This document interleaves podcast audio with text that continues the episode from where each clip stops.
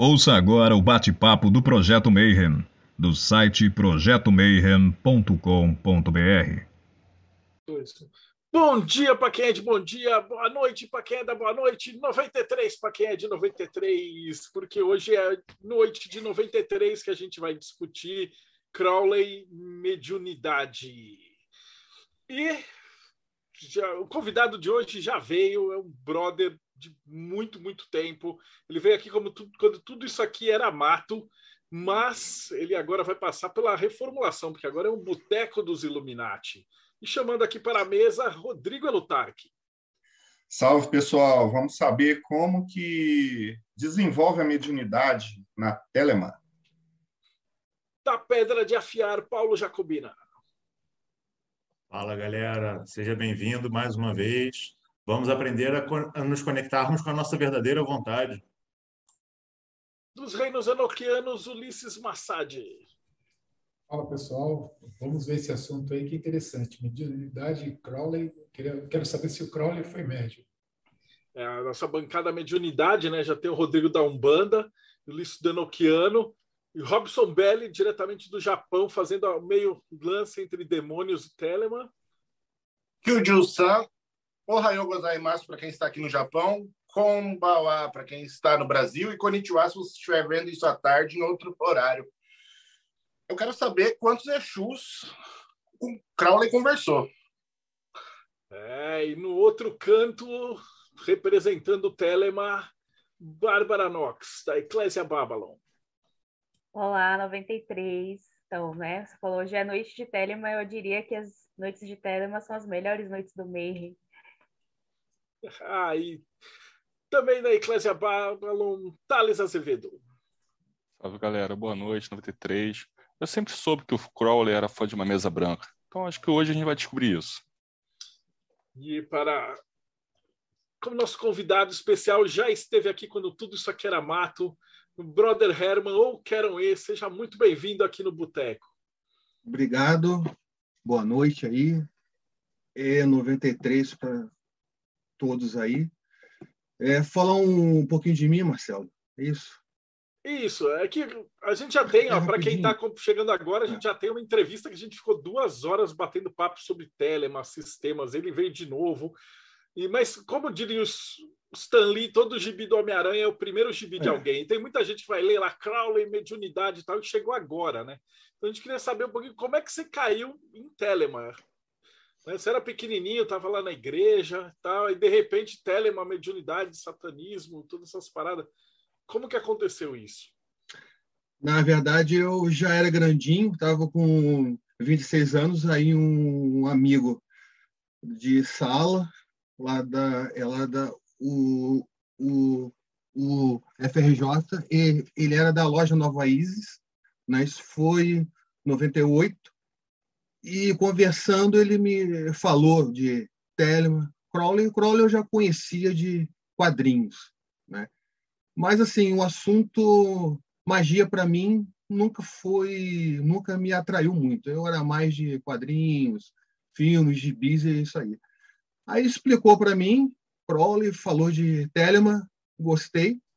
E a iniciação seria dali a, a 15 dias, então eu já paguei lá o que tinha que pagar, me, me iniciei, não sabendo nada mesmo, né?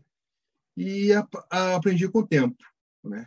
E em 2000 eu entrei para A e fiquei só nela até hoje. Né? E estou aqui a, até hoje. Talvez as pessoas me, é, me conheçam mais pelo site da A, que é o astroargento.org, né? que tinha uma árvore da, da vida em Flash, em abertura em Flash, é fundo branco, né? Esse site também foi para lá em 2001, tá até hoje, né? E estou aí até hoje. Ele é muito modesto. o Keron é um dos um dos melhores instrutores que a gente tem, tá? um dos caras mais sérios e, e tem uma gama, não, não, faço a menor ideia de quantos da ramificação, mas putz, é um cara que tem uma experiência absurda, prática, tanto de, de passar conhecimento como é, a parte teórica de, de, instrução e leitura e tudo, cara. Quero, é um prazer ter você aqui com a Obrigado, gente de novo. Hoje a gente vai falar de Crowley e mediunidade, né? né? Então, acho que para o pessoal que chegou agora, primeiro, quem é o Crowley? Crowley foi um mago considerado por mim o maior mago do século XX, né? Ele nasceu em 1875, morreu em 1947. Né? Então, a maior parte da carreira dele foi no século XX. E ele foi um indivíduo que, digamos, conseguiu trabalhar a magia europeia, a magia ritualística, unindo com práticas tântricas né, que ele teve a, é, é, acesso, e é dono de uma obra mágica muito grande e de relevância para quem estudar é, magia passa por Crowley, goste ou não, né? E assim, o que marca ele foi a recepção do livro da lei em 1904, né? Uma obra inspirada, né? Que aí a gente vai entrar no assunto que norteou todo o trabalho dele, né? De modo geral, chama-se de telema toda a obra dele, né? Mas telema é uma palavra grega que significa vontade que surgiu nesse livro, nesse livro da lei, né? Assim, tenho o background dele de ter estudado outros livros que tinham esse tema e, e etc. Mas isso a gente pode falar se é parte ou não deles, o que é ser médium. Né? Então, assim, eu proponho a gente começar para a gente é, é, definir aqui o que, que é mediunidade. Em cima disso, a gente pode ver se o Crowley era ou não e a gente aí começa. Né? Eu ah, posso eu começar uma, aqui uma, uma ideia. Excelente ideia. E aí o Ulisses também vai poder colocar, porque quando o Crowley fala assim, eu fiz o livro da lei, ó, Eios me ditou, né? O que, quem é Eios? O que, que é o Eios? Pois aí, é. Que semelhança a gente teria com o John Dee, que pega e fala assim, os anjos enoquianos falaram para mim e eu para o outro cara. Então, isso, na tua opinião, é uma mediunidade? Não é? É uma canalização? O que, que seria isso? Vamos lá. Eu acho que o termo mediunidade, para a gente aqui, vamos começar com a semântica, né? É, eu acho que ela vem do espiritismo, né? É o indivíduo que baixa o espírito, ponto. Eu acho que isso que começa é a base, né? O indivíduo que está lá na mesa é o cavalo, né? Como chamava Hoje em dia eu acho é que já não se chama tanto assim, né? Mas o médio, a princípio, eu poderia dizer que vem do ramo espírita e é um indivíduo que recebe o morto. Ponto. Acho que dá para a gente é, começar por aí. Né? Então, assim, aí a gente vê. O clarividente é um médium também? É. Não é? Aí, garotos. Esse nome ele começa com Kardec? Não, ele já tinha antes a, a Blavatsky também é dessa época, era uma, é uma época que estava florescendo na Europa. É. Embora aí eu vou ter que vou chamar Ulisses, porque a parte dele do Enochiano é, de, é muito anterior a isso, né? Como é que no o Tim se chamava? Era Scrying, se eu não me engano. Scrying. É o termo. No qual é. a tradução é evidência. É, isso. Era um vidente, exato. Eles não é, chamavam é, de a palavra médico. É, de, dentro do, do, do, próprio espiritismo, né, embora eu não seja, eu trabalho também no, no, numa casa espiritualista aqui no, no, Rio de Janeiro, eles estabelecem que a ideia do médium é alguém que consegue se conectar com outros planos. Logo, todo mundo é médium, porque todo mundo se conecta com outros planos além do, do, do plano físico denso. Alguns vão ter capacidades de ver, incorporar, incorporar, vamos botar aqui entre muitas aspas, fazer uma série de coisas, mas dentro do espiritismo e de, de outras linhas mais espiritualistas, é, todo mundo seria médium, então, porque ele consegue entrar em contato. É, e a, e a, grande pergunta é, será que, mas o Crowley era médium? Porque quem incorporou o Oz não foi a Rose? Aí que tá, vamos lá. Assim, é para o povão, quando se fala médio, é o cara que baixa alguma coisa. Né? Para a gente, a gente já amplia isso aí. Né? É o cara que vê espíritos, ouve, né? tem médium que vê, que é, conversa, ele não é necessariamente incorpora. Né? Então, a gente pode abrir essa é, definição de médium para quem incorpora, para quem vê, para quem ouve, né? Nesse esquema, Crowley era médium, com certeza, com certeza, porque assim o livro da, o livro da lei é primeiro foi é, Rose Kelly que recebeu Horus, né? Aviso de Horus, o, o deus egípcio. Aí depois é, é de uma série de é, recebimentos dela.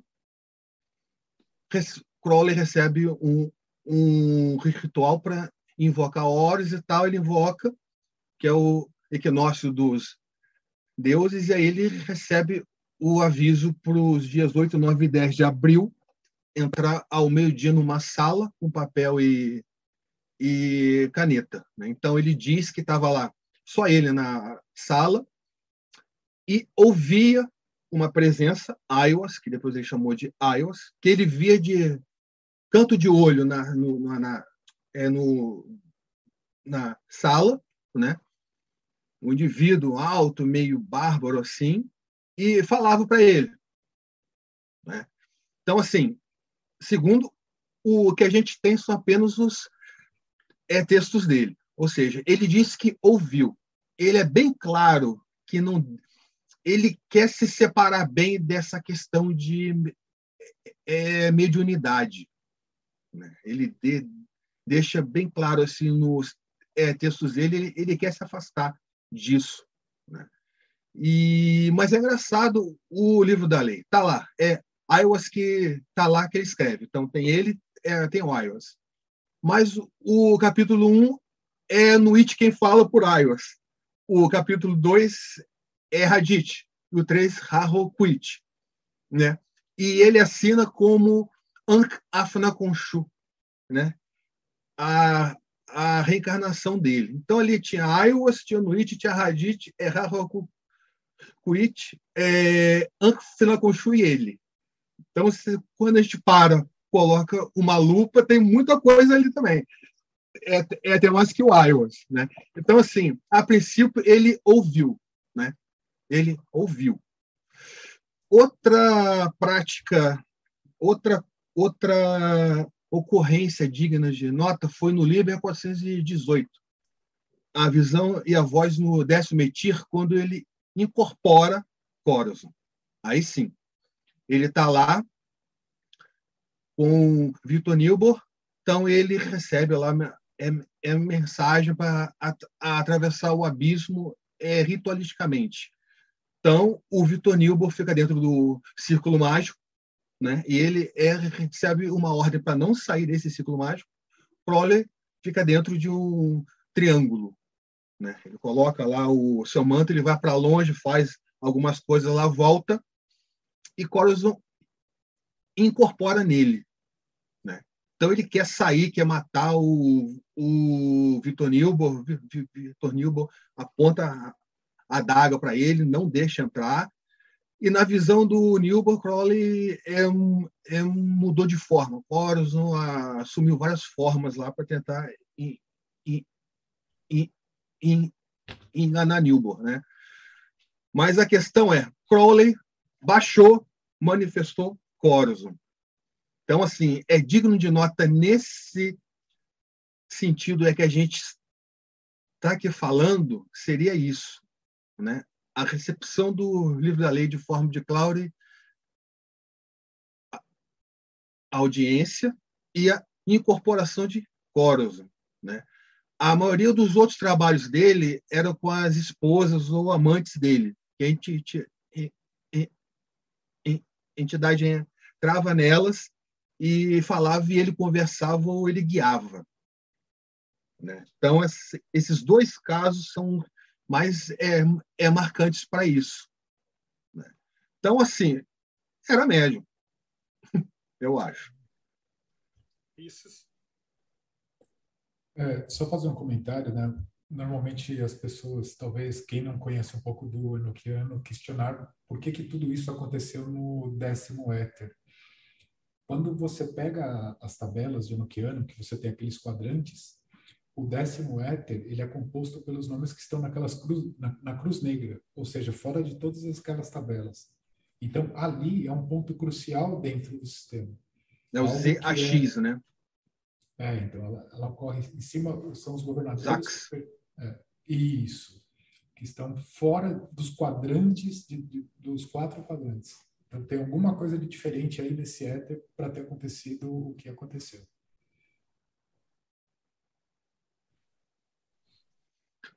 É, com certeza as, as mulheres e Escarlate eram médiums, né?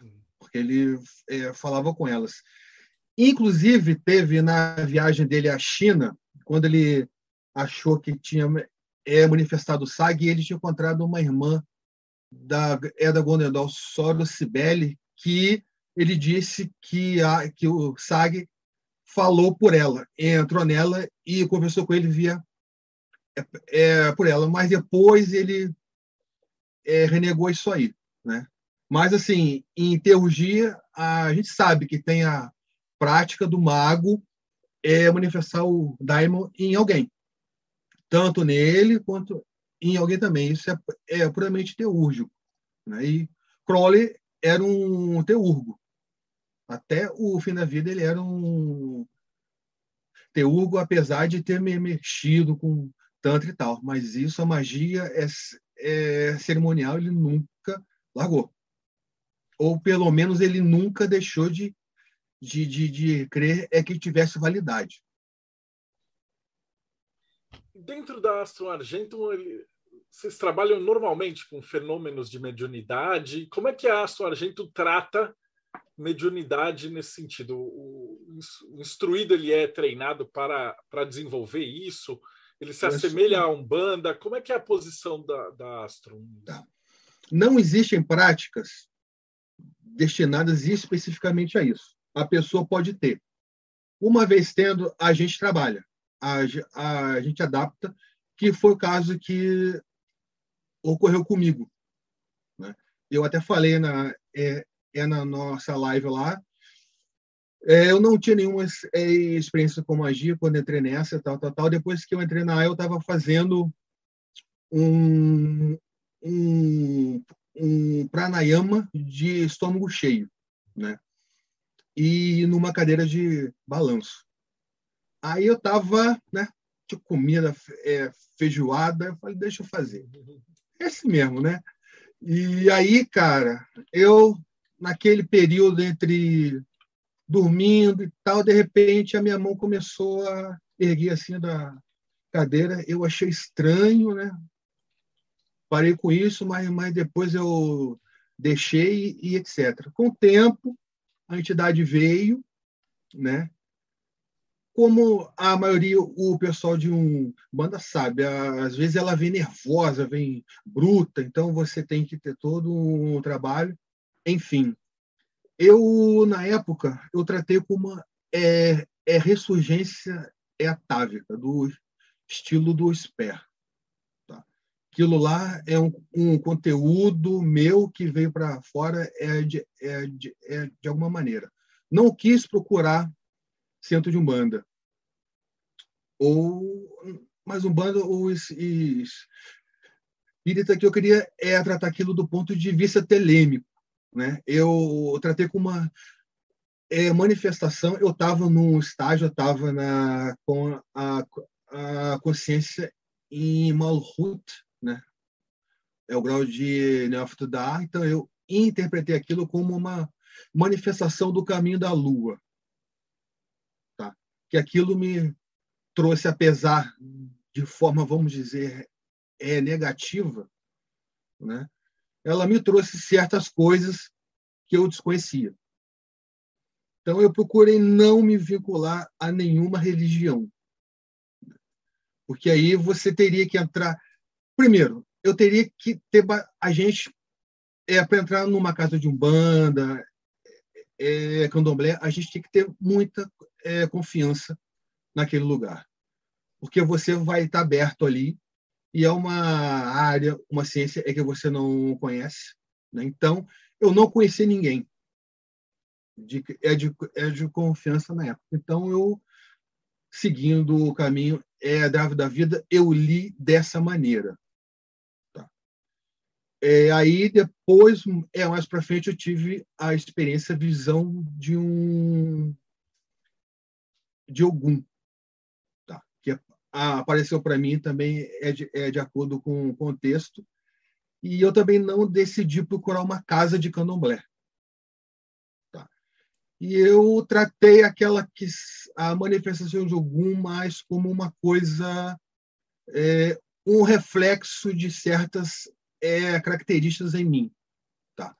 Foi uma visão de alguém que não conhecia nada de, de, desse ramo e eu senti uma força muito grande. Só de ver me deu uma ânsia de choro, uma ânsia, um poder. Foi o oposto da experiência que eu tive da carta da, do, do, do, Caminho da Lua, foi do Caminho do Sol, é de Rod.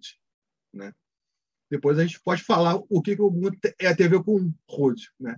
Mas eu senti assim, uma identidade com aquele Deus, mas ao mesmo tempo o Deus está lá e eu estou aqui. Eu não era ele porque eu é, só de ver eu senti aquela energia tão grande que eu pensei na época, ninguém pode é manifestar um orixá é completamente, senão você morre.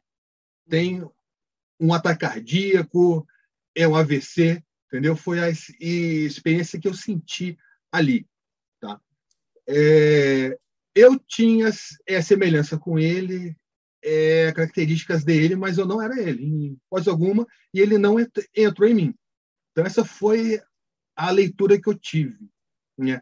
Tem um pouquinho de Ed Jung aí, tem uma coisa de árvore da vida, mas eu não me juntei a nenhuma religião, nenhum culto. Até porque, por exemplo, é, candomblé é para você se iniciar, você tem que ter algum propósito é, é sacerdotal, eu acho. Né? Senão você vai lá, faz um, um, um bori, é, é, é, é, frequenta a casa, tenta entender e leva do sujeito. Né? Mas, assim, qual foi o mesmo link que eu entrei nessa? Foi o Marcelo? É, eu, eu tinha perguntado é, do ponto de vista da Aston, ah, sim. da Telema tá. mesmo. Como tá, é que é levado. Tá, tá. Sim, eu dei esse exemplo é, da, da minha parte. Então, assim, não tem nenhum exercício especificamente. Agora, tem exercício de viagem astral, assunção à forma Deus, é clarividência. Então, se você desenvolve... Aliás, assim, a gente tem que de, de desenvolver um tipo de clarividência, um tipo de intuição é para lidar com o plano astral. Né? Então, assim, desenvolve-se uma é, mediunidade, é questão de semântica. Né? Agora, incorporação é de cada um. Às vezes a pessoa tem essa a, a habilidade. Eu já vi rituais de Goécia e de enonoquianos que o indivíduo é, manifestava o anjo e o demônio. Eu não gosto muito de usar anjo e demônio, mas é universável aquele ser, o ser da Goécia e o ser do Enorquiano. Né? O cara é médium?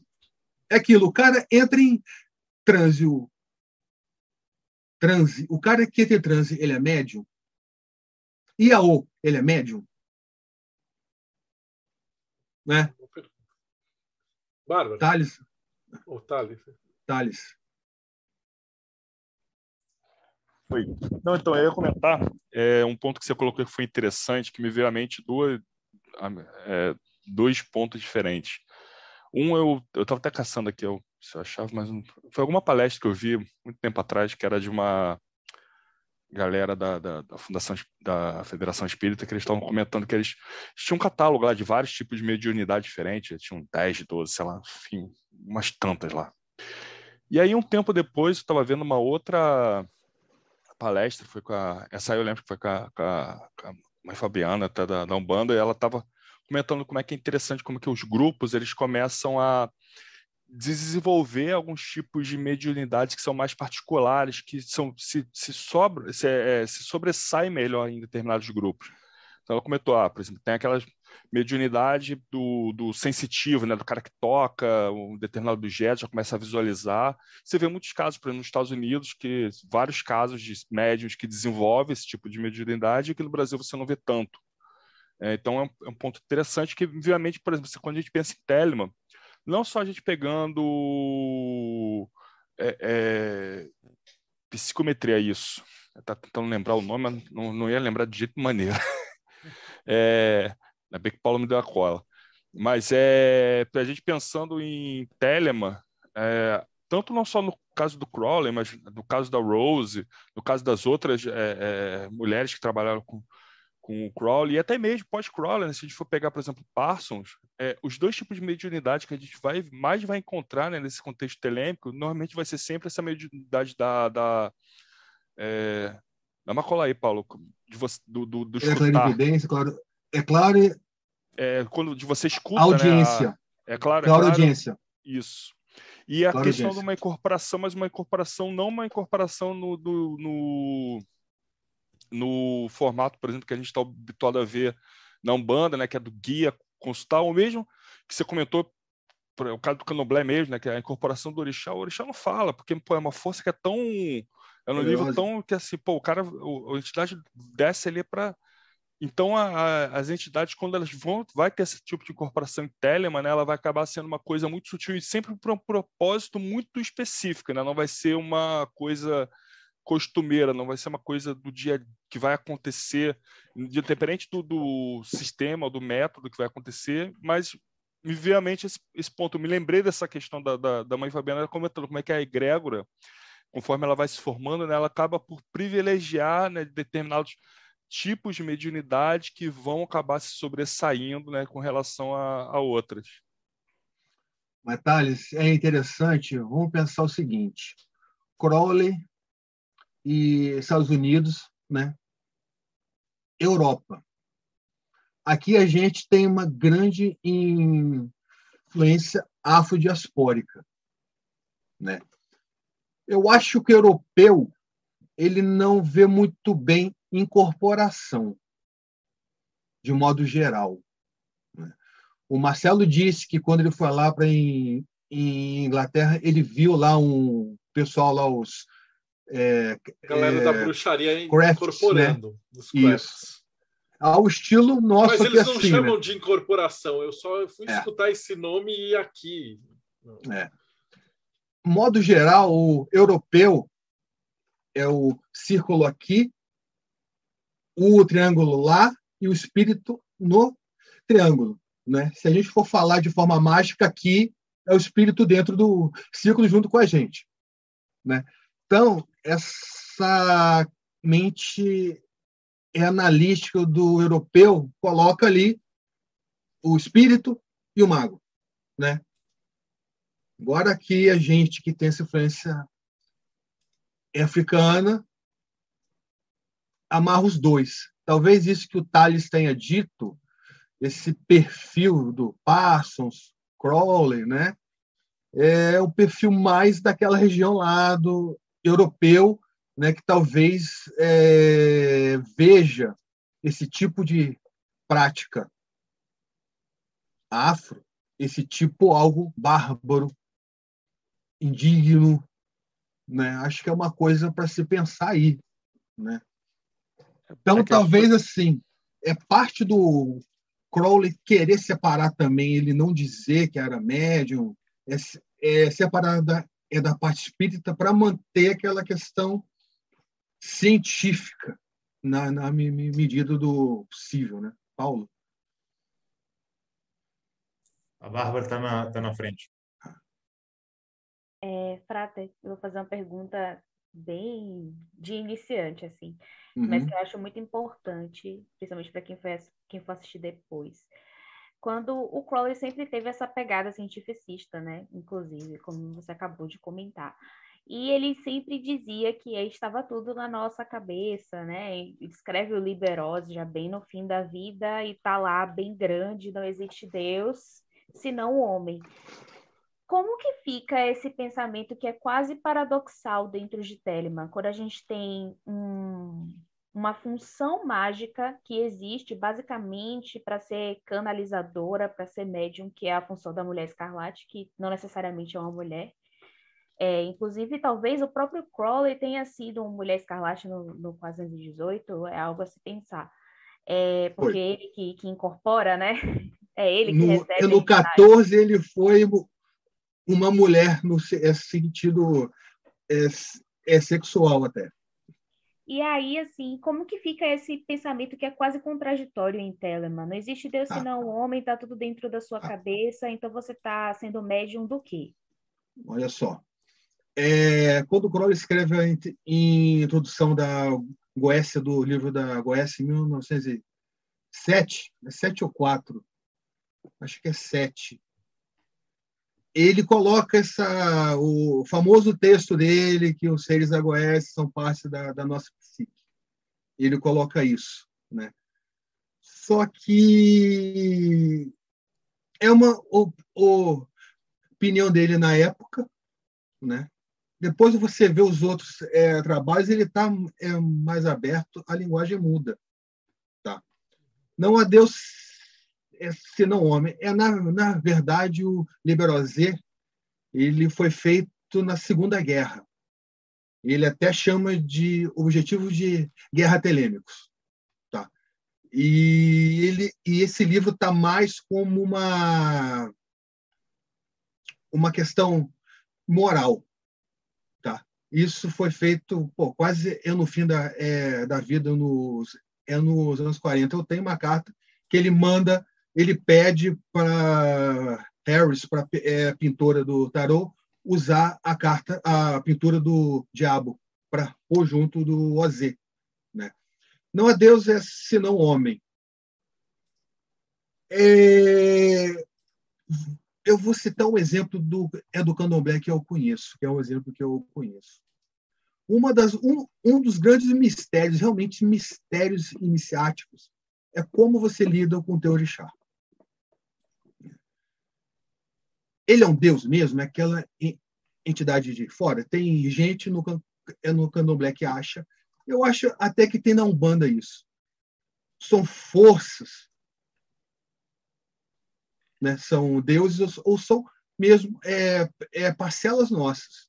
Isso aí é um indivíduo que vai escolher como usar. Entendeu? Assim, é no candomblé o mais importante não é o, o, o orixá em si, né? O que chamam de pai ou de mãe. É, é o ori, né? O, o orixá está ali para ajudar no teu ori, a, a tua cabeça, né? Que o orixá pode ser também ori, né? A, a tua cabeça. Então, o orixá está ali para ajudar o, o teu ori. Então, ele não é tanto um Deus como a gente pode achar que é, que é você estar tá debaixo dele, sabe? Eu não sei se eu.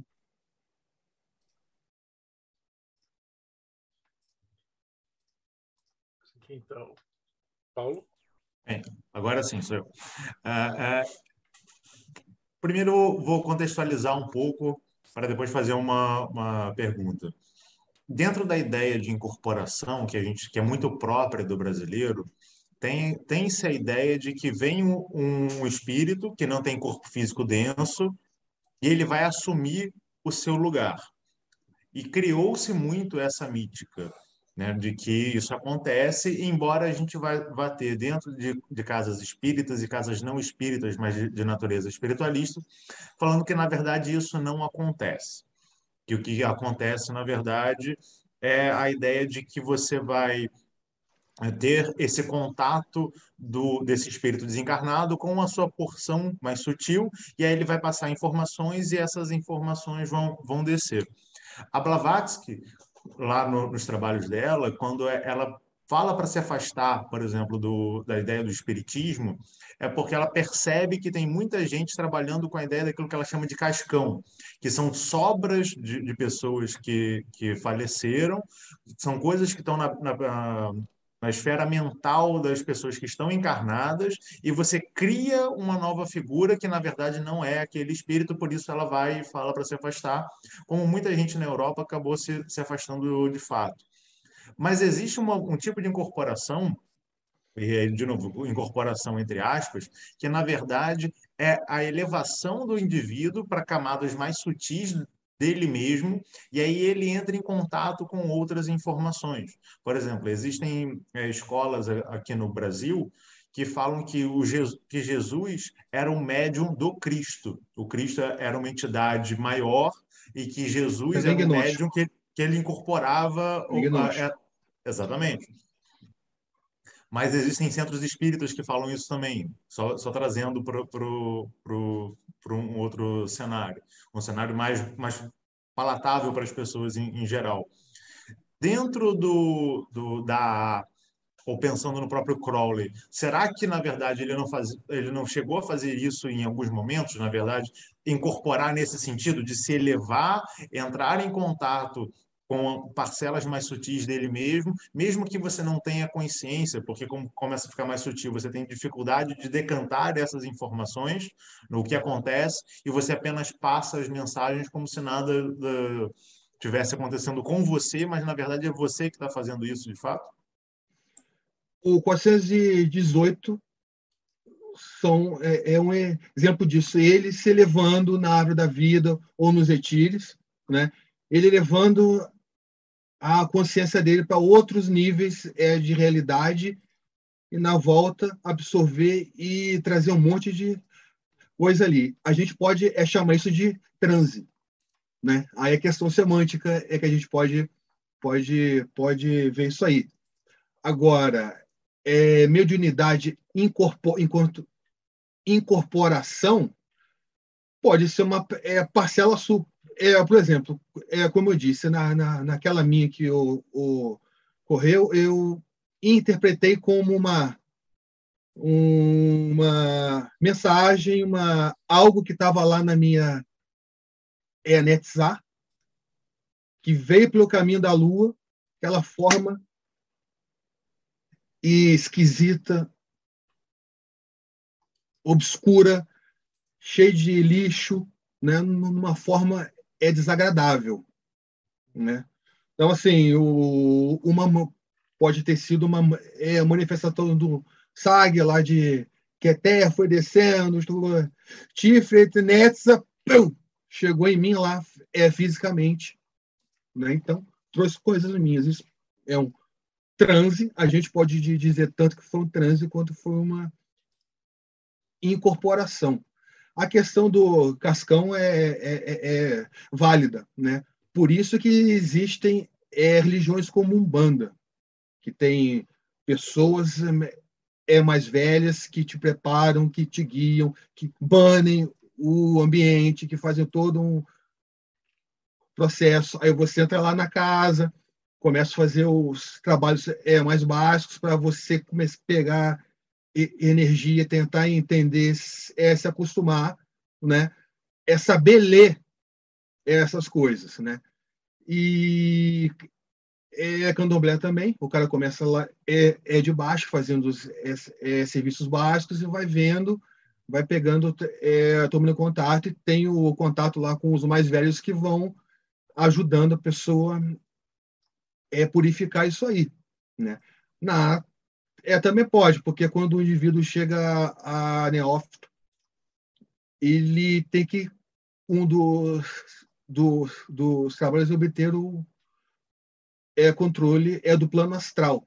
Então, quando a gente entra é, é no plano astral um monte de lixo, um monte de coisas. Então, tem práticas de yoga para isso. Né? A asana, para o indivíduo é, ter um corpo como assento e, e, e trabalha à vontade, assunção a formas Deus, viagem é, é astral, Né? Então, assim.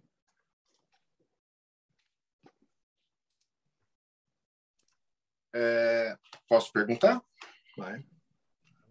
Ô, Frater, talvez para nós não seja tão segredo que é uma assunção da forma Deus, mas para quem esteja assistindo, talvez não seja uma, um termo tão comum. Ah, então, sim. gostaria que você falasse para nós é, a visão, a sua visão a respeito das diferenças da incorporação e da assunção da forma Deus, para que porque a incorporação é do público brasileiro, eu acho que é difícil quem não saiba o que é ou nunca entende, não saiba exatamente o que acontece. Mas a forma Deus é algo que pra, talvez para o público brasileiro não seja algo tão comum pelo menos nos meios não iniciáticos, né? E como isso vai para o YouTube depois, então talvez seja interessante falar sobre isso um pouquinho. É uma prática que o Crowley pegou da Bondendol, aliás, como muito muito é do currículo da é da Gondedol, e é o primeiro exercício prático liberó, né? liberó é o primeiro exercício prático é que se recomenda, né? E ele recomenda é, começar com Isis, Assunção, a forma Deus Isis. É você se concentrar, você tem o desenho de um Deus, né? então você se concentra, imagina-se é tornando-se aquele Deus, você assume a, a posição, o gênero, a forma, as cores, se sente como aquele Deus. Certo?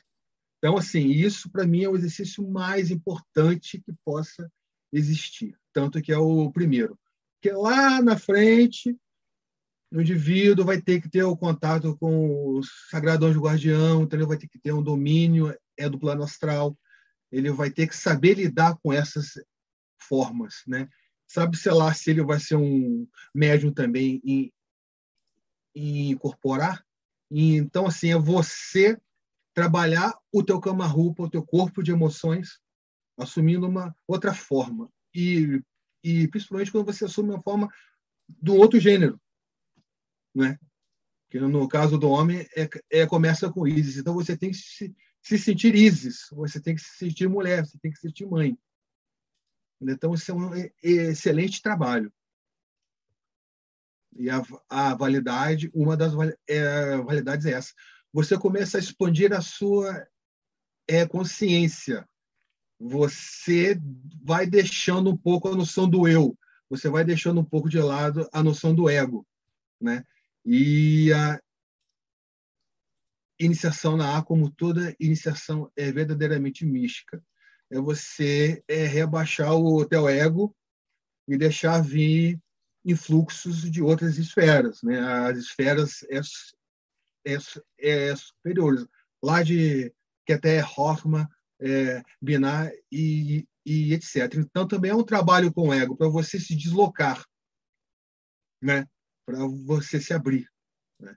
Aí, quando a mulher for, for, fazer, vai fazer de um Deus, né? de, um, de um homem. Né? Então, acho que, que esses são as é, principais é, é, virtudes dessa prática aí. Cara, é, deixa eu fazer uma pergunta que é uma dúvida que eu sempre tive. Por exemplo, quando a gente estuda aquela parte dos éteres, é, lá no sistema enoquiano tradicional, a gente tem lá aquele conceito dos 30 éteres, né, que o éter, ele, basicamente, ele não tem nome. O éter é um número, e aquelas letras, tipo Zid, é, Li, aquelas coisas, são ordens angelicais que existem naquelas esferas. Né? Quando o Crowley faz a experiência dele, o que, que ele faz exatamente? Porque esses éteres existem, é, teoricamente, governadores que comandam aqueles éteres, que são normalmente três e tem um que é quatro. É, o que, que ele faz ali? Ele evoca aqueles governadores, para aqueles governadores aparecerem para ele, para mostrar o que, que é aquele éter, para falar sobre aquele coro angelical ou ele faz uma viagem astral de ir até aquela região e, e ter uma visão do que, que é, o que, que tem lá, como que é feito, como que é aquele coro de, de anjos. Você, você poderia explicar para a gente? Exatamente isso. O que, que o Crowley fez, cara? Ele simplesmente pegou uma cruz com uma pedra no meio. Para cada etir que ele ia invocar, ou seja, entrar, ele fazia a chamada e mudava o nome. Ele, é, ele fazia a chamada do trigésimo, trigésimo e, e mudava, é só o nome do Etir. Só isso que ele fazia, basicamente. Né? Punha a cruz na testa, fazia a chamada e entrava. Pum, era isso. É uma viagem astral enoquiana. Não é uma prática como você conhece, como o Goya conhece. É de John Dee mesmo, não é. É de inspiração né, da prática é do John Dee. Né, porque ele tinha um enorme respeito. Cara, o lance do Crowley era anjo. É, Sagrado Anjo Guardião. E, Enoquiano. Tá? É, Goethe ele tem pouquíssimas práticas. Ele é conhecido pela Goécia é por conta do livro que ele lançou. Ele pagou ou, ou, ou roubou a, a tradução do Edu Matters. Mas, assim, cara, ele trabalhou com Goécia é na, é na Golden Door. Depois, cara, é mais anjo mesmo. O negócio do Crowley é anjo. Tá. Então, assim, enoquiano é uma forma dele é, lidar com anjos para trazer a chamada é, autoridade mágica que o mago tem que ter para trabalhar, vamos lá, com é, demônios ou adentrar certas e, e esferas, tá? Então ele gostava muito, né, da obra do é, John Dee e usou certo? Então, assim, nesse é, sentido que eu vejo, mas o sentido de é, é, é, autoridade mágica. E aquilo, cara, o lance do Crowley era anjo, cara. Fala que o Crowley era mal, que não sei o que lá, que não sei o que lá, que demônio. Cara, o pessoal de hoje mexe mais com de, é, demônio, muito mais do que, que ele é, mexia. Certeza. Ele queria era anjo, cara. Anjo. Muito bom. E alguém fez uma pergunta lá, foi o Marcelo Cicrole, ele, ele, ele, ele dava com Exu? Com certeza. Iowa era Exu. O trabalho de. O trabalho de, ela, eu ia falar, o trabalho de Paris, ele, ele fala que ele é invoca é de primeiramente é, é, alguém de Mercúrio. Mercúrio. E aí Mercúrio que lhe libera, eu não lembro dos detalhes, mas aí ele, ele primeiro precisa chamar um Exu, né? primeiro alguém de é. Mercúrio, e aí depois é. esse cara que prepara toda a parada para os outros detalhes. Não sei. É. Tá ali, você, Porque, assim, sabe? Tipo, alguém, é, alguém... Saindo do, da, da, vertente mais ortodoxa de Telema, a gente pode, se a gente for puxar lá pelo Bertiô, ele vai estar tá na falange lá do, do, Mestre Aquários, que vai ser aquela, o espírito do Eon, né? Aquele espírito do, da Era. Mas ele também vai estar tá nessa. Mas aí a gente já sai já por um outro. Sim. Porque eu, é porque eu falei que Ios é um Exu. O que, é o Exu? É o falecido, é o espírito, é, é um, um ser humano que morreu, né? E por alguma razão ele volta, né? E Aiwas era a reencarnação, né? É, Crowley era a reencarnação de Aiwas, como também era de Ankh é, Funakonshu. Então, por esse ponto de vista, Aiwas era um Exu, só que era um Exu de um alto grau, né? Lá de é, que em vida ele atravessou o abismo, ou seja, um, um preto velho, né, que é o espírito de luz, né?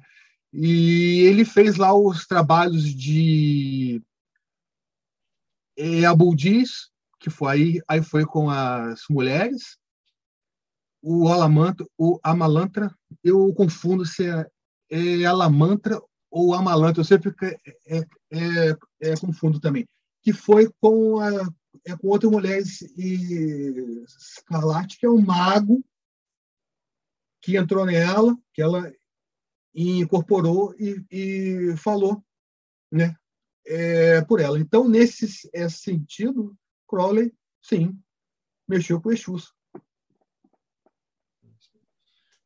Uh, deixa eu só passar. Goya, seja bem-vindo. Oi, Gum. Está sendo... Buenas, buenas. Então, hoje eu vim, vim eu dar uma de morte súbita.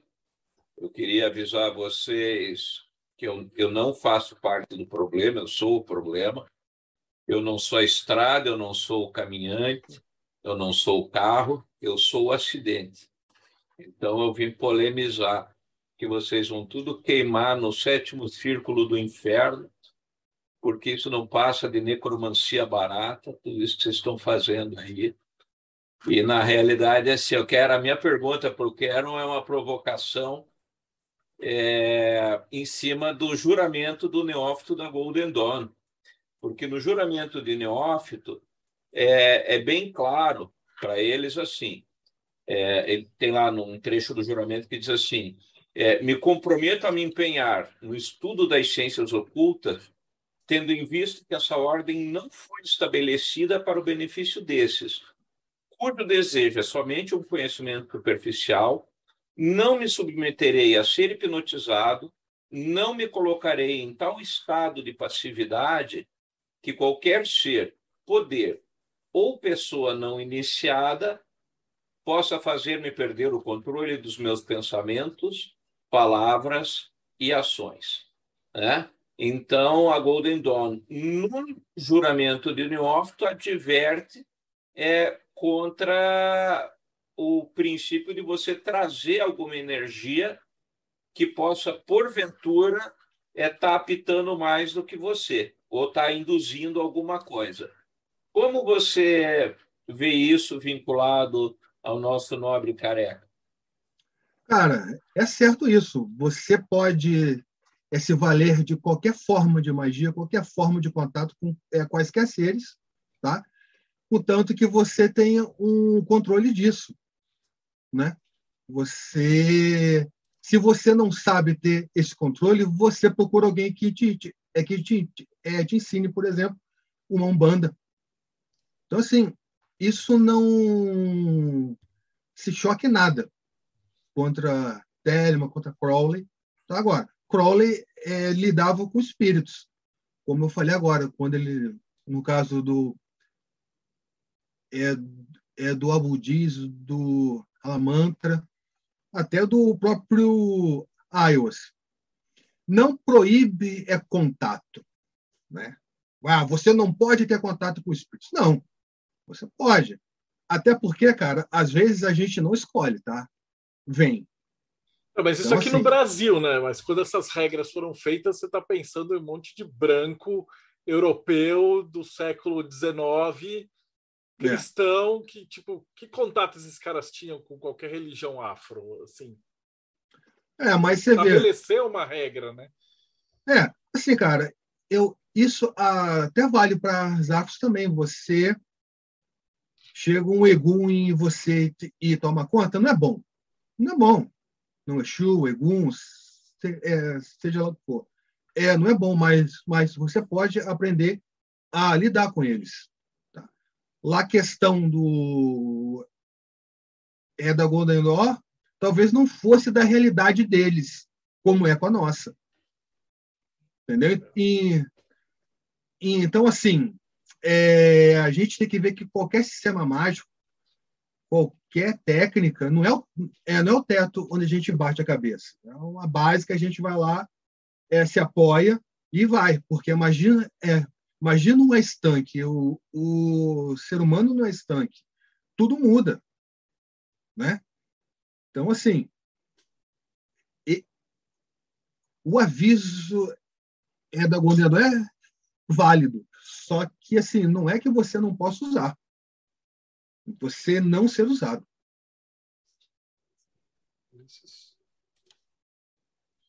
Opa, vamos lá. O Goya chega já colocando fogo no parquinho, né?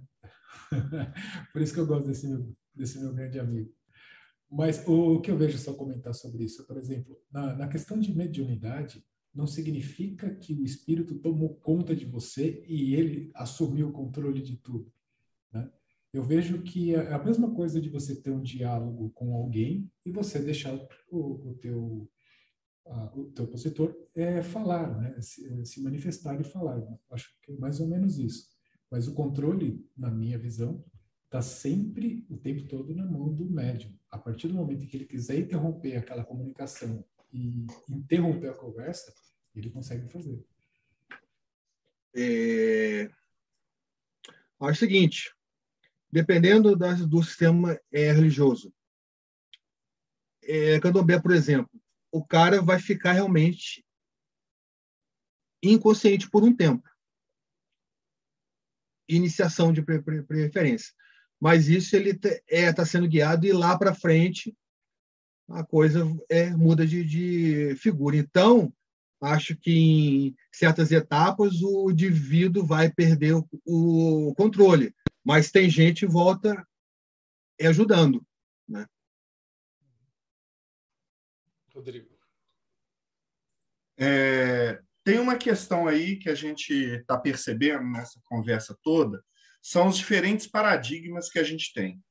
O europeu, ele que a, a Revolução Industrial surgiu lá, ciência surgiu lá, então ele tem essa questão do controle.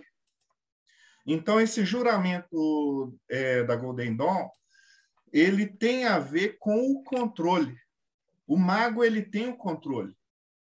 E ele a ideia é que você esteja no controle de tudo. No caso é, das religiões afro-brasileiras, de origem africana, vamos dizer, é, o sacerdote, ele de uma certa forma, ele se coloca no fluxo. Ele entra ali no fluxo e vai seguindo. Então, é, pelo, é um comentário que eu estou fazendo que seria mais ou menos assim é, diferentes paradigmas, diferentes formas de ver a mesma coisa. No europeu, de origem europeia, que vai aí, Estados Unidos, etc., você tem que ter o controle. Na de origem africana, você entra no fluxo. Você vai fazer trabalhos na de origem africana para poder desenvolver a mediunidade, o contato com as esferas superiores, o contato com os aéteres superiores, para ir no fluxo. Enquanto o europeu vai fazer as iniciações, os estudos, o, as práticas, os ritos, para sempre manter-se no controle. A questão é, e quando o europeu que está tentando manter o controle não consegue manter o controle? E o quanto de estar no fluxo você está no controle? Aí é só prática. Aí só a prática, porque na teoria a gente pode ter N é respostas aqui, né? Mas tem essa visão do europeu querer ter o, o controle realmente, por isso que ele coloca o espírito dentro de um triângulo, fora do círculo dele. Mas à medida que o indivíduo, o místico, o, o, o indivíduo que expande a, a consciência, ele vai abrindo mais o, círculo mágico dele, colocando dentro tudo que está ali fora. Até lá que no estágio máximo ele é um com tudo. Acho que esse é um ponto que, acho que até por causa do tema, né, a gente acaba voltando sempre essa questão entre a prática europeia e a prática de origem afro. E é interessante que esse tema é recorrente até se a gente for pensar, por exemplo, do, do martinismo, né? Você tem lá o Martinez Pasquali, que ele vem a falecer no Haiti, onde é, na história oficial, né, diz que ele foi atrás de uma herança, mas que na verdade na boca miúda a galera fala que ele estava procurando uma cumba mesmo, que ele estava querendo fazer um vuduzão lá no Haiti, por isso que ele acabou morrendo por lá. É, mas isso é, é, uma coisa que a gente acaba, né, por acontecer em diversos momentos, né, ter essa busca de um lado e de outro, né. Aí mais tarde o, o, o os Maine que vão até a Europa, né, procurando pô, aquele, aquela coisa do francês. E aí um ponto interessante, já é, é, virando aqui um pouquinho já de, de foco de pestilência, já de falar de, do livro da lei. Então, no livro da lei ele já tem aquela questão que ele fala, né, que todo mundo, to, todos, é, todas as palavras são sagradas, todos os profetas verdadeiros, salvo que eles entenderam uma parte. E aí depois eu logo falo, você tem outra parte, mas não tem tudo não. Tem, tem coisa que está por aqui, que é um ponto que a gente sempre fala que Crowley, por mais que ele tenha escrito o livro da lei, ele era um homem do Veleon. Ele não era um, um, uma pessoa do Novo Eon. E o livro da lei, além dele falar dessa questão de, prática, ou seja, tinha muitas coisas que estavam lá, estavam valendo, tem outras coisas que novas estão valendo e tal. E ele deixa um gancho que, em algum momento, ele, ele, ele poderia usar diversas palavras, né, para poder transcrever, mas ele acaba por colocar Iowas, quando vai editar, ele fala especificamente em Obia e Wanga, que são práticas caribenhas, né, que ele acaba por puxar de novo.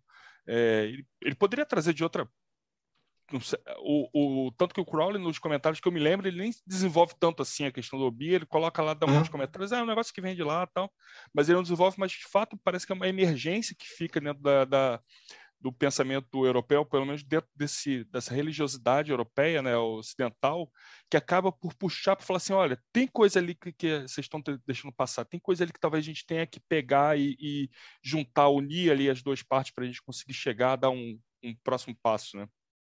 É o seguinte, essa questão do Abel Wanga é interessantíssima. Porque é o seguinte, acharam nos pertences do Crowley um livreto teosófico, acho que umas é, dez páginas, que tinha aqueles textos grandes lá de, de, de esses livros da época, né? É, The Obeia, é, Simplified It, The Real, Wanga, bababá, bababá, bababá, vem lá o resto era um texto, eu esqueci o nome do cara. Ele, texto de 1890. Crowley nasceu em é, 75. Os textos escritos de entre 1890 e 1895. Então, cara, ele era caribenho, é de Trinidad Tobago, se eu não me engano, tá? Iniciado em alguma dessas práticas afrodiaspóricas lá. E ele era membro de uma ordem, é, Le Chevalier de la Ordre do Voodoo Saint de Zegba. Né? É, é cavaleiro da ordem do Santo Voodoo do Zegba. E lá ele fala do Obé, do Edobia e do Anga, e a tese geral é gestos e o spell, falar, jogar o, o, o, feitiço, né? Porque a gente não tem uma tradução é direta de spell. Encantamento é charming, né? Mas spell, né? Você em inglês é você usa spell tipo how do you spell your name? Então tem um sentido muito de fala, de você jogar, de você jogar no, no, é, no universo. Então, a tese do cara, Edobia e, e, e do Anga, era isso. Você ter o spell e você ter os gestos, você ter a ritualística. E no comentário do livro da lei, dessa parte, o Crowley fala disso mesmo. É, você tem, tem, é ter que lançar o feitiço, é ter que ter o gesto, é o trabalho da baqueta e o trabalho é da espada. Né? É mais uma questão de solve e coagula é, ele puxa desse livro. Como um bom médium, o médium, o, o espírito fala o que está ali dentro da, da, da, cabeça do médium. Né?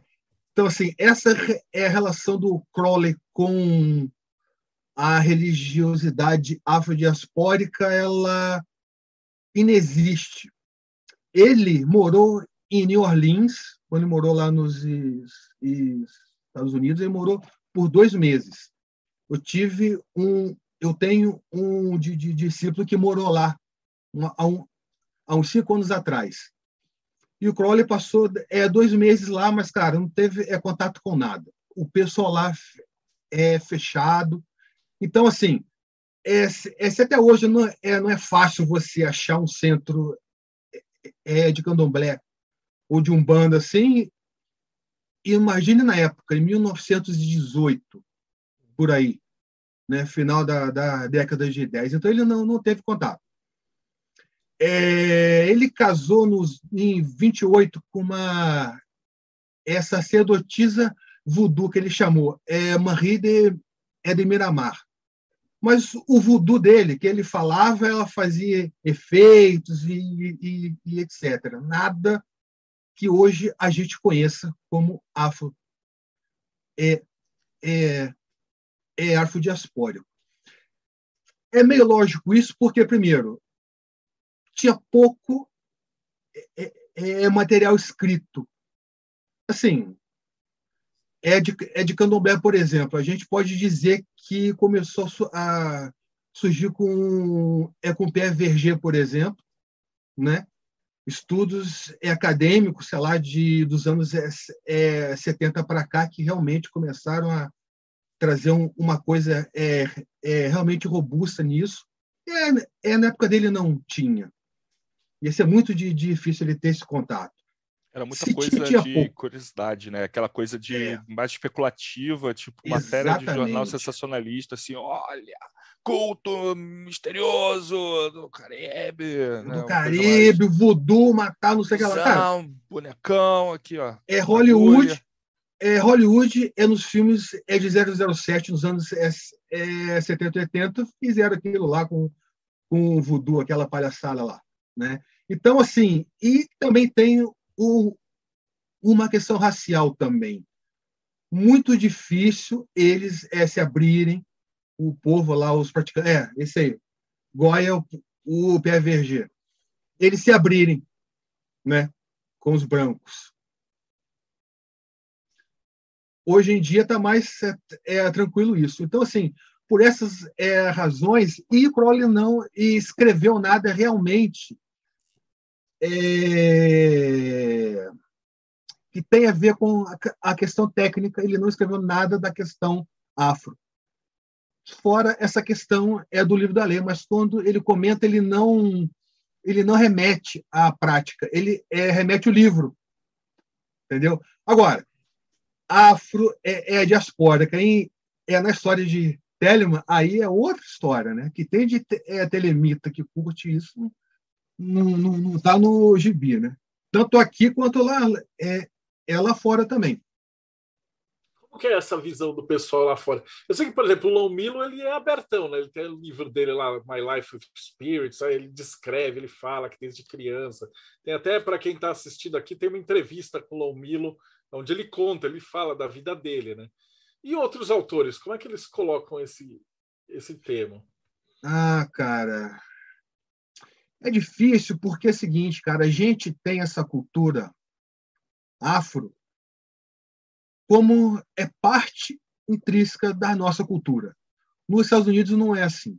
Pode ser em certas em certos locais, em certas é, famílias, tem estudos acadêmicos, tudo, mas a gente, eu acho que a gente vive isso mais é, culturalmente do que eles. Então, eles falam é do modo mais é limitado. A gente fala de um modo até prático, bem mais prático, porque é parte da, da nossa herança aqui. Não tem, não tem jeito. É, é vivência nossa, né? É, eu acho que assim, aqui a gente tem é, muito mais facilidade, né? mas você pega, sei lá, eu, cara, no Canadá, nos Estados Unidos, porque tudo vai vir importado daqui da América do Sul, da América Central, né?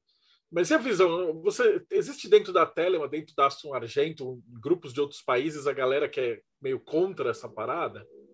Que acha que não tem, que não tem espírito, não tem nada do outro lado, Cara, é da mente. Não, dos poucos membros da que eu conheci lá fora, eles eram abertos e, e, e bastante curiosos, tá? É, com isso com o fenômeno do, dos, das é, religiões afrodiaspóricas. Tá? Sim, eles falam muito do voodoo, até porque é, é questão de cinema e tal.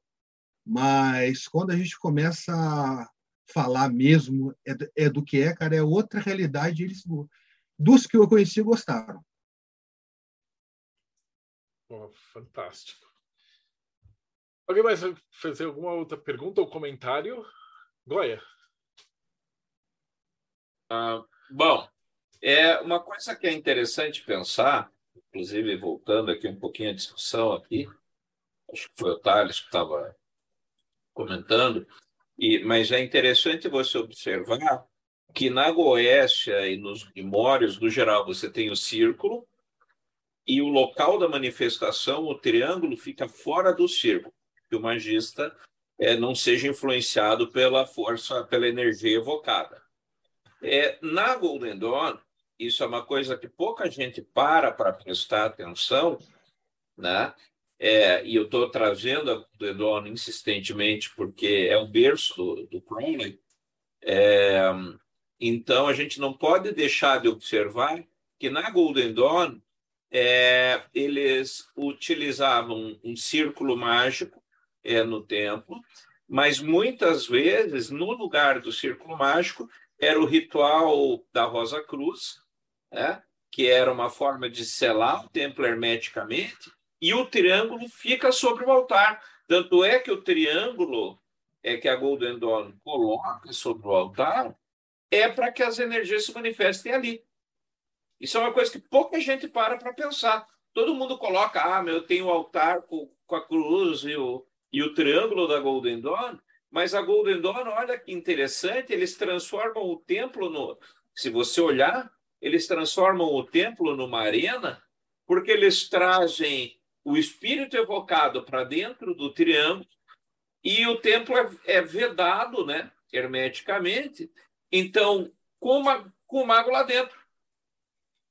Então, ele chama, é, é como se eles chamassem é, a energia propositadamente é, para o mesmo plano do magista. Né? Que nem tem na, no circo antigo aquelas. O Globo da Morte, né? que era aquelas motos, tal, o cara lá dentro com o Globo da Morte.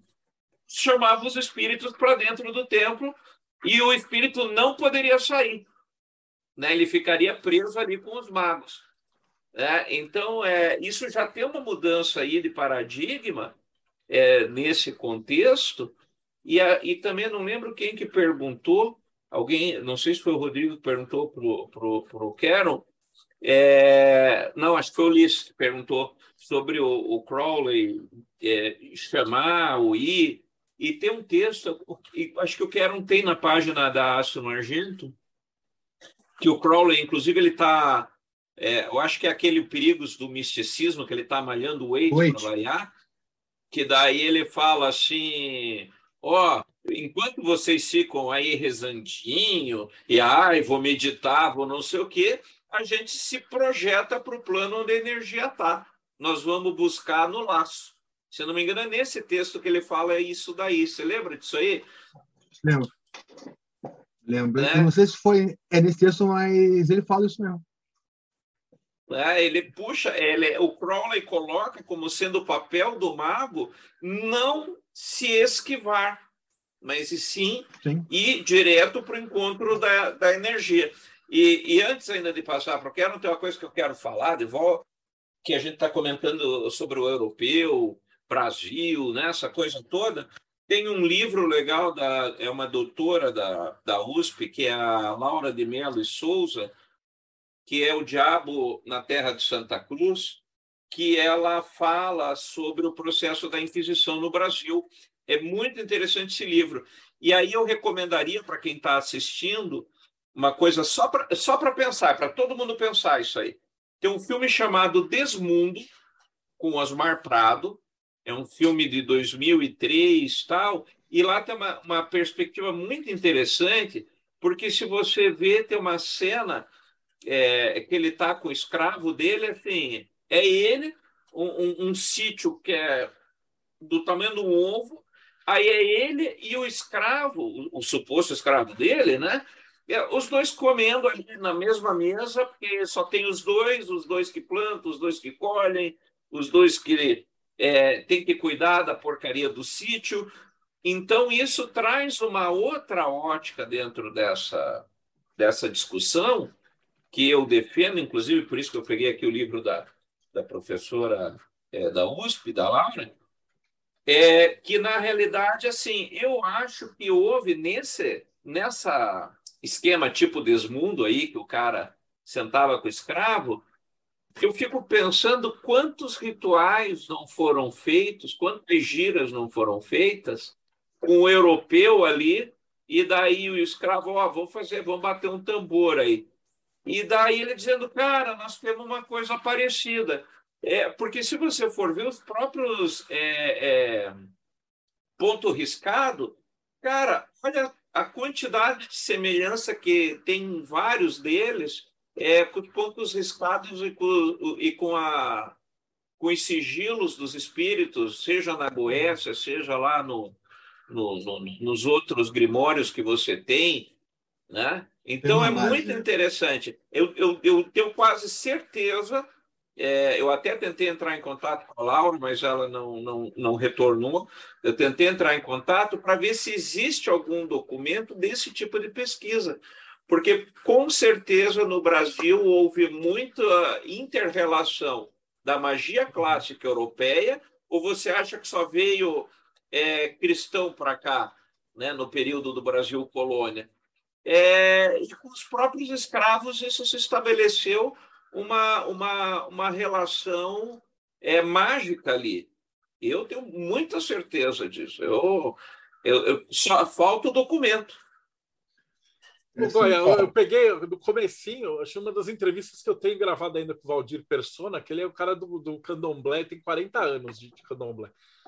E eu lembro que quando eu entrei na Madras, há muito tempo atrás, eu levei os livros de Goécia com os sigilos para ele, e ele, tipo, é, ele é candomblé raizão, assim, nascido no, na parada e, e, vida inteira do cara ali, não tinha a menor ideia do que era Goécia. E aí ele pegou os sigilos e começou, ah, isso aqui é de, de Exu Tiriri, esse aqui é do Exu arranca não sei o quê, esse aqui é do Exu tal. E ele, ele tinha os símbolos que ele conhecia de outros livros, uma, uma vivência completamente diferente.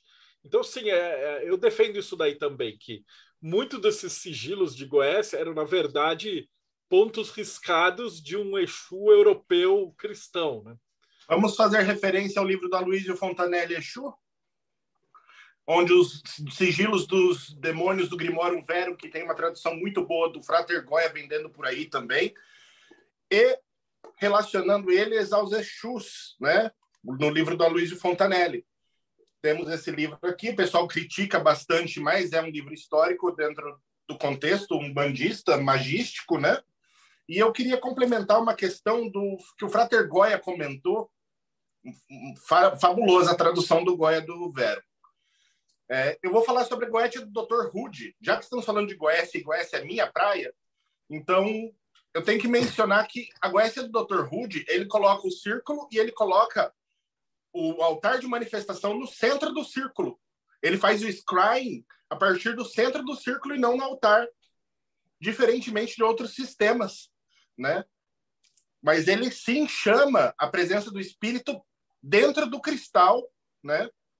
E essa é uma prática também que pode ser executada com o vaso de Salomão. O meu tá, tá ali embaixo, eu não vou pegar agora, mas também pode ser executada com segurança dentro do círculo mágico quando se tem o vaso, né? Para quem nunca viu o vaso, ele é assim. Não sei se vai conseguir aparecer aí. Né? Então, temos bastante prática europeia que visa, sim, chamar a, a, o espírito dentro do círculo ali com o magista. Né? O, a Goethe do Dr. Rude ensina isso e algumas outras práticas dentro do próprio das chaves menores de Salomão também traz, como o Ars Almadel, que utiliza o círculo também para chamar a Shekinah divina dentro do círculo ali enquanto o espaço do magista se assemelha um pouco também com algumas práticas do Enochiano nesse aspecto. É, Esses eram gente... alguns comentários que eu queria traçar Legal. em cima da é. cerimonial memorial. É, quando, viu? Quando, quando a gente fala de origens, o Goya falou que a origem, né, que a base do Crowley é, é, é Golden Dawn. Mas a gente tem que ver também questões de é, fotografias de sistemas machos na época. Por exemplo, se a gente for pegar a teurgia, o indivíduo tinha práticas de é, manifestar o daimon é, numa estátua, manifestar numa pessoa e manifestar nele também, né? Aí passa o tempo, certas é, vertentes aí colocam um triângulo fora do círculo, outros colocam colocam aí como o Robson disse, tudo junto, e o Goy também falou de outra forma. Né? Então, assim, mas na base, na base, na base, a teurgia, a base europeia, essa base é, pode achar paralelos, é, semelhanças com as práticas afro, né? essa questão também de a gente tentar achar paralelo de equivaler todos os, esses, esses sistemas é meio, é meio é, é, é, é complicado às vezes. Às vezes um sistema não dá para se comparar com outro.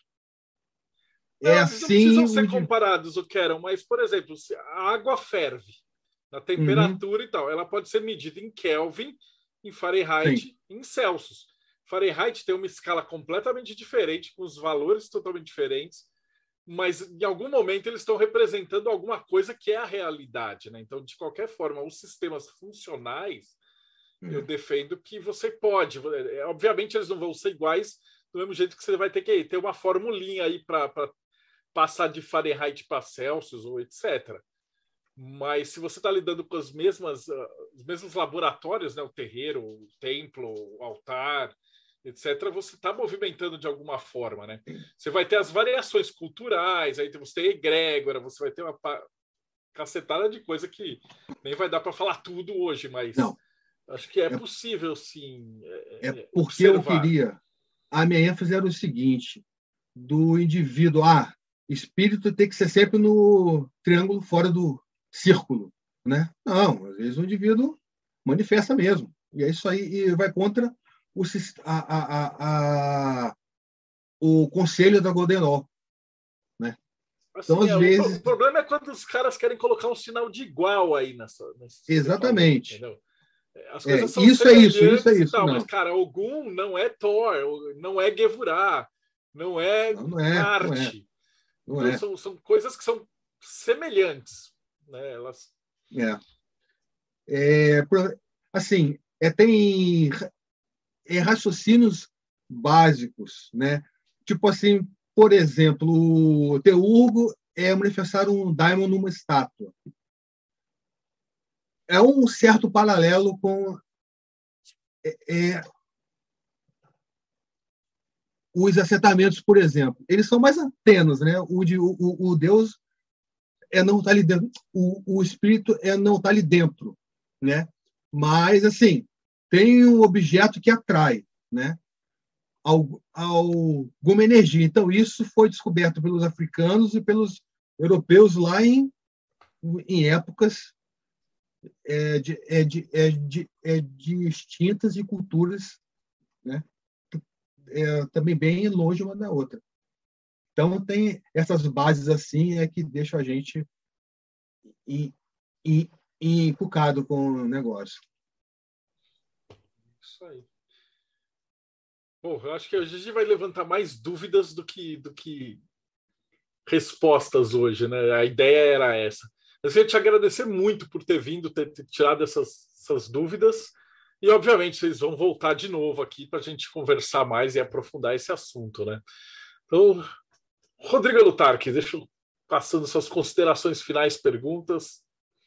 Adorei essa palestra, assim, foi assim fantástico, mas fantástico a entrada do Goi, assim, com chute na porta, soco na cara, é, e ainda citando morte súbita, assim, fantástico.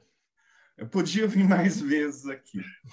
É, mas eu gostaria de lembrar a todos do catarse.me barra TDC, aonde você pode se inscrever e participar desses vídeos aqui, é, participar dessas conversas ao vivo e não lá no YouTube. É, e quando você faz parte do Catarse, você vai acabar é, recebendo a revista Hermetismo, aonde as melhores matérias que estão nos sites, elas vêm é, numa revista. E você é. pode aí no fim de semana é, sentar, beber seu vinho preferido ou sua cachaça preferida, comer um queijo ou um pão de queijo, o que achar melhor. É bom lembrar que assim, a galera que produz isso é nossos convidados também, né? Então já tem texto até do, do Goya, do Quero, toda a galera. É, é um veículo que a gente está encontrando para ser meio que o Equinox brasileiro, né? Formado a múltiplas. Porque às vezes você vai dar um, os textos do Queron, aí ele vai pedir uma bibliografia. Aí ele vai ter que falar assim: ah, não, é www.blogspot barra astroajeito barra index barra 20. Então, tendo uma revista com ISBN, com tudo arrumadinho e tal, fica muito mais sério, né? Os textos e toda essa configuração. E vale a pena lembrar dos grupos do Telegram, aonde você tem vários grupos para diversos assuntos. Sua parada é, é Umbanda, Candomblé, você tem grupo para isso. Sua parada é magia cerimonial, você tem grupo para isso. Você tem grupo, diferentes grupos é, onde você vai poder Não, trabalhar. tem de Telema e de Enoquiano, né? Porque de Enoquiano é o Ulisses, o Robson e o é. Boy aqui que cuidam. Telema, o Thales, a Bárbara. Mas a ideia é essa. Paulo Jacobina, suas considerações finais.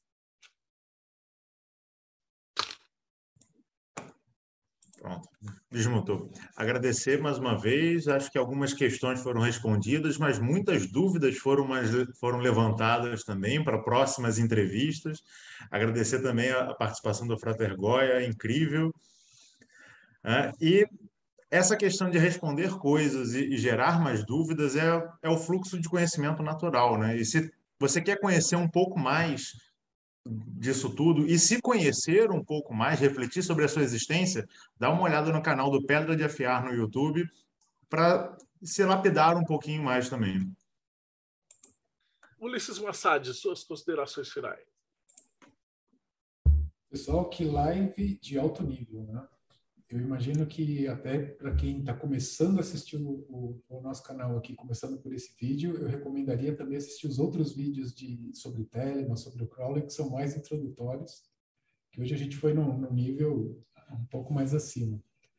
É, nosso convidado aí, Karen, pô, cara super especial. Eu já li muito conteúdo do seu site há muito tempo. Eu é, gosto bastante dele lá, muito bacana. E agradecer a tua presença, cara, por compartilhar teu conhecimento. Agradecer também o Goya por estar aqui. Venha mais vezes e muito bom, galera. Vamos, vamos, ver, vamos nos ver mais aqui, hein? E também do Enoquiano.com, Robson Belli. E fala um pouquinho do Enoquiano também, né? Porque tem tudo a ver com o que a gente estava discutindo aqui hoje. Pessoal, é... quem gosta de magia enoquiana e quer ter um primeiro contato para depois, de repente, fazer um curso, uma mentoria, alguma coisa, tem o enoquiano.com.br, nós temos o site lá, na aba Contatos vai ter um link para o grupo gratuito de discussão. Lá a gente fala bastante sobre a questão do enoquiano em si. Não fugimos muito da, desse contexto lá. Então, se você gosta de outros assuntos, talvez lá não seja o local, lá é mais para enoquiano mesmo. Mas todo mundo é bem-vindo lá. E é isso aí palestra fantástica. Eu gostaria que o Goya aparecesse mais vezes, porque sempre que ele aparece até hoje, quando eu vi, é com o pé na porta.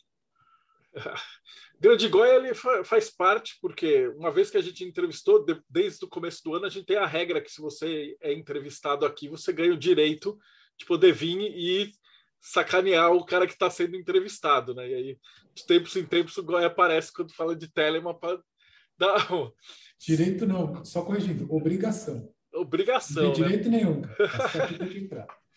Frater Goiás, suas considerações finais.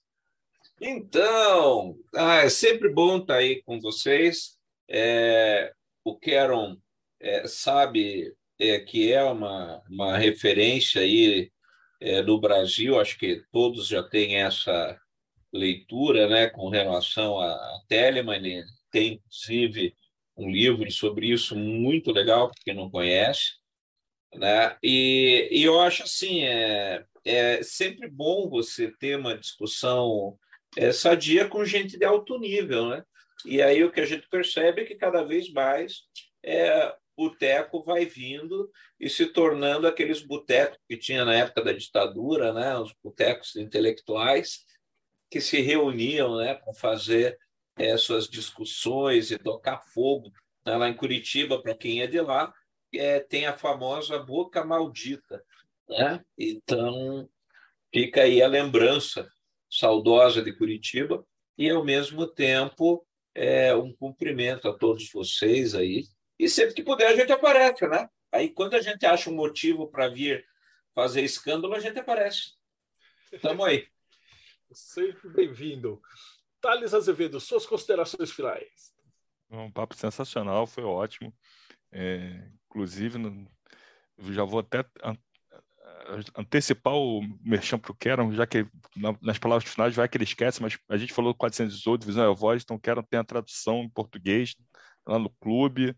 É, tem outros Isso livros aí. também que, que o Keron também disponibiliza no, no, do, no clube dos autores, então já fica aí até como o pessoal Valeu. falou, né? Já o cara é uma referência em Telema aí no Brasil. Então foi muito bom papo, ótimo, brigadão e adorei, adorei a, a conversa. Bárbara Nox, suas considerações finais, e já que o Thales não falou, o que é a Eclésia Babylon? Tem incorporação? É. Ele não fala mais, você já reparou? é, então, esse é um assunto super importante, a gente precisa falar mais, eu acho, eu acho que mediunidade, incorporação, clarividência, clareaudio, clareaudio, enfim, isso aí. É, são assuntos pouquíssimos falados dentro da comunidade telêmica e que deveriam ser muito mais falados, porque são super importantes dentro do, do, do paradigma da religião como queira. É, então, é sempre bom a gente abrir para falar sobre isso. E a Eclésia Babylon é uma instituição religiosa gnóstico-telêmica, cuja figura central de culto é Babylon. A gente realiza vários eventos, ritos tanto online quanto presenciais em alguns estados do Brasil, é, e também outros tipos de evento. Então, se vocês tiverem interesse nesse tipo de experiência, numa comunidade aberta, é, super receptiva e empática, entre em contato conosco ou no 4gsanctuary.com ou pode procurar a gente no Instagram, arroba 4gsanctuary, ou o meu Instagram, Instagram do Thales, que a gente recebe vocês de braços abertos. E na Eclésia tem todo tipo de gente. Tem gente que vem da Ubanda, tem gente que vem da Quimbanda, tem gente que vem do Martinismo. Então, a, a salada é boa e a gente cresce muito uns com os outros lá. E quero ir muito obrigado demais por tua presença aqui de novo. E faltou a parte final, né? Cadê teus livros? Como é que a gente te acha? Olá, vocês me parte acham... mais importante de tudo. Vocês me acham no www.argento.org ou ordoa.com.br, tá? É, é no Clube de Autores, eu tenho esse livro aqui, eu dou uma geral é sobre Telema, né? Pro, é para quem não conhece ter uma base, aí em cima disso começar as suas práticas e seguir o, o seu caminho. Tem o livro que o Thales falou, a, a visão e a voz, né? Esse foi o, o primeiro que eu joguei lá, foi em 2013, está lá até hoje, né? E o primeiro volume do Equinócio no Brasil também está lá, Tá? E eu também dou uns cursos lá no Mercabar também, apesar desse vídeo não sair, né, não, não vai sair hoje, mas sábado eu vou fazer um curso de Edicaus, Edicaus Médico lá. Lá tem um curso também sobre Telemann, um geral sobre Telemann. E é isso aí, Marcelo. Muito obrigado por me chamar. Bom, esses cursos obrigado. estão gravados, né? Então, se você está ah, tá. escutando tá. a gente agora no YouTube, onde é que você vai? É Mercabar. É. Como que, qual o site? É, tem no Facebook, é, é tem no em, em Instagram. É Mercabar. É, como é que é agora? Está colocando é, Espaço Mercabar. Espaço Mercabar. Com K. Mer vai estar tá aqui embaixo. Você que está olhando no YouTube está na descrição do vídeo. Cara, e... prazerzão. Valeu, Marcelo, Thales, Ulisses, Robson, Bárbara, Paulo é, é Rodrigo e Goya. Muito obrigado. Robson, falei Robson? Eu pulei Robson? Falei. Ah, esse formato ficou muito mais legal agora de boteco. E é legal porque tipo, começou um, daí entrou o Rodrigo, daí veio o Ulisses, aí a galera vai juntando. A gente chegou à conclusão que cabem 25 espaços, então daqui a pouco vai ter um fórum de debates esotéricos, vai ficando cada vez melhor. Obrigadão, gente, todo mundo. E você também que assistiu a gente, então não esquece de dar like, seguir o canal, as coisas de YouTube, e a gente se vê aí no próximo Boteco dos Illuminati.